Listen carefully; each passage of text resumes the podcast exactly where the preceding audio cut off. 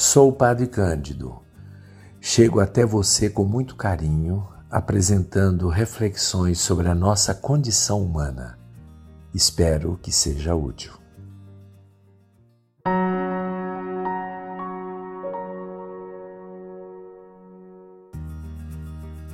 Nós sabemos que nós temos quatro estações durante o ano.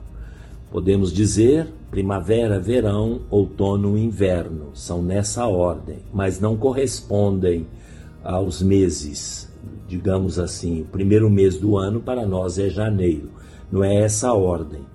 Para o hemisfério norte, nós temos agora nós, eles estão no outono e por volta do dia 22 de dezembro começa o inverno, ou seja, a, a, a temperatura cai e as noites são muito mais longas e os dias são muito mais breves. O sol praticamente é, desaparece em alguns países do norte da Europa. Em São Petersburgo, por exemplo, durante o inverno, nós teremos, nós teríamos menos de uma hora de sol, ou seja, a noite começa, digamos assim, por volta de uma hora da tarde e depois o dia começa por volta de meio-dia portanto é uma grande noite. Em Roma não é assim, é mais no, na Europa mais do sul e mesmo a Europa central é um pouco é um pouco mais ameno. Em Roma nós poderíamos dizer que no inverno o sol vai embora, o sol desaparece por volta de quatro e meia, cinco horas da tarde e vai o sol vai despontar no dia seguinte por volta de 9 horas da manhã. Portanto, as noites são longas e os dias são curtos. O inverno no hemisfério norte é, começa em dezembro, por volta do dia 22, 21, 22 de dezembro. Mas a noite mais longa e o dia mais curto é o dia 24 de dezembro. Em Roma se celebrava nesta noite uma grande festa dedicada ao Deus Sol, exatamente porque se valorizava, pela falta do Sol, se valorizava a sua presença depois que terminasse o inverno. Era uma espécie de saudação, dando valor ao Sol, que eles consideravam uma divindade. Isso permaneceu até o terceiro século da era cristã, quando Roma ainda era dominada pelo paganismo. O cristianismo, especificamente a Igreja Católica, que naquela época era única, é, a, o cristianismo resolveu transferir, transformar estas festas pagãs em festas cristãs. Ao invés de eliminá-las, o cristianismo procurou enculturar-se naquela cultura de tal maneira que o, a fé cristã pudesse absorver os antigos costumes e tradições e festas dentro de uma nova perspectiva, de uma nova visão. E assim, por volta do século IV, começou a se celebrar o Natal cristão, na noite do dia 24 de dezembro para o dia 25 de dezembro, que depois se estabeleceu como a comemoração do nascimento de Jesus.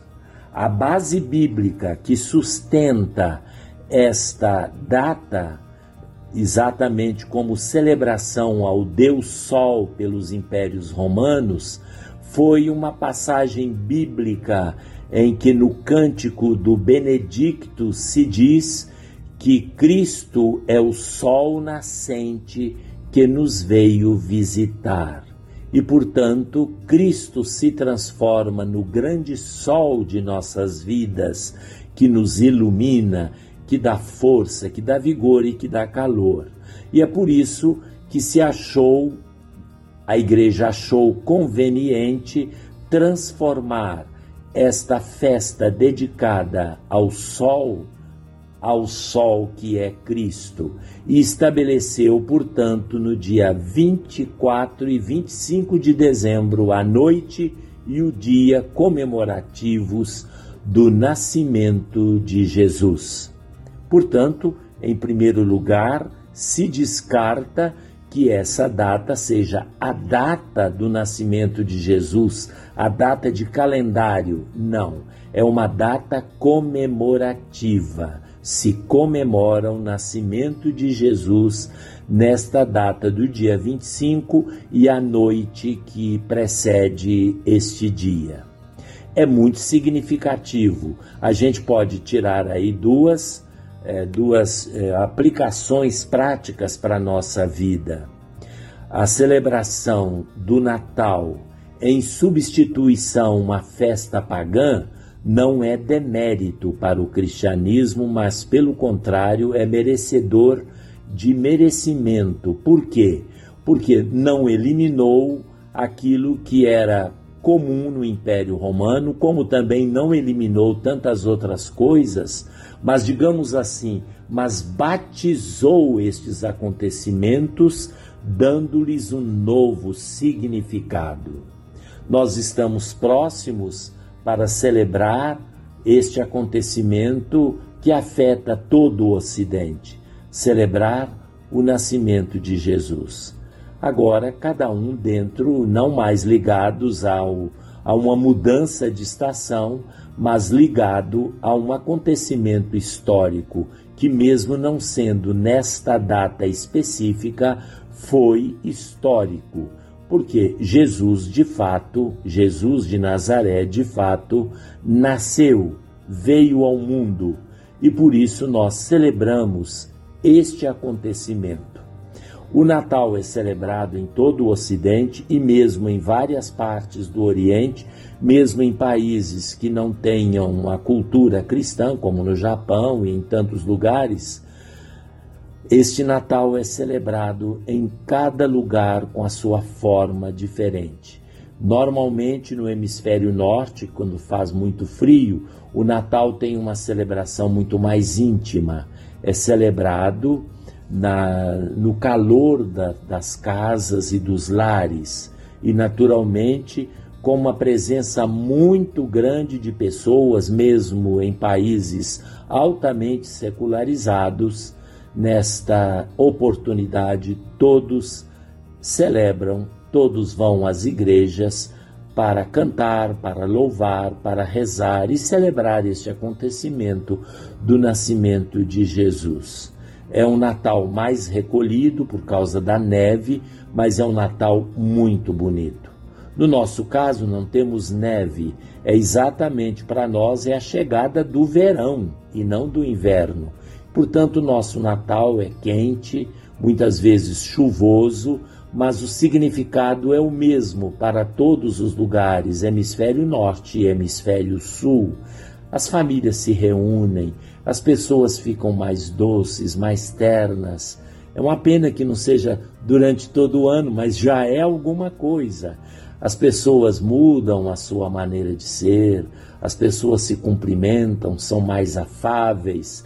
E como no hemisfério norte, a frequência aos templos e às igrejas são muito muito de grandes, digamos assim. Se estima que, por exemplo, num país como na Alemanha, quase todos os alemães, tirando os doentes, digamos assim, aqueles que estão em algum serviço obrigatório, os demais vão à igreja neste dia, assim como nos Estados Unidos, como na França, como em todos os lugares.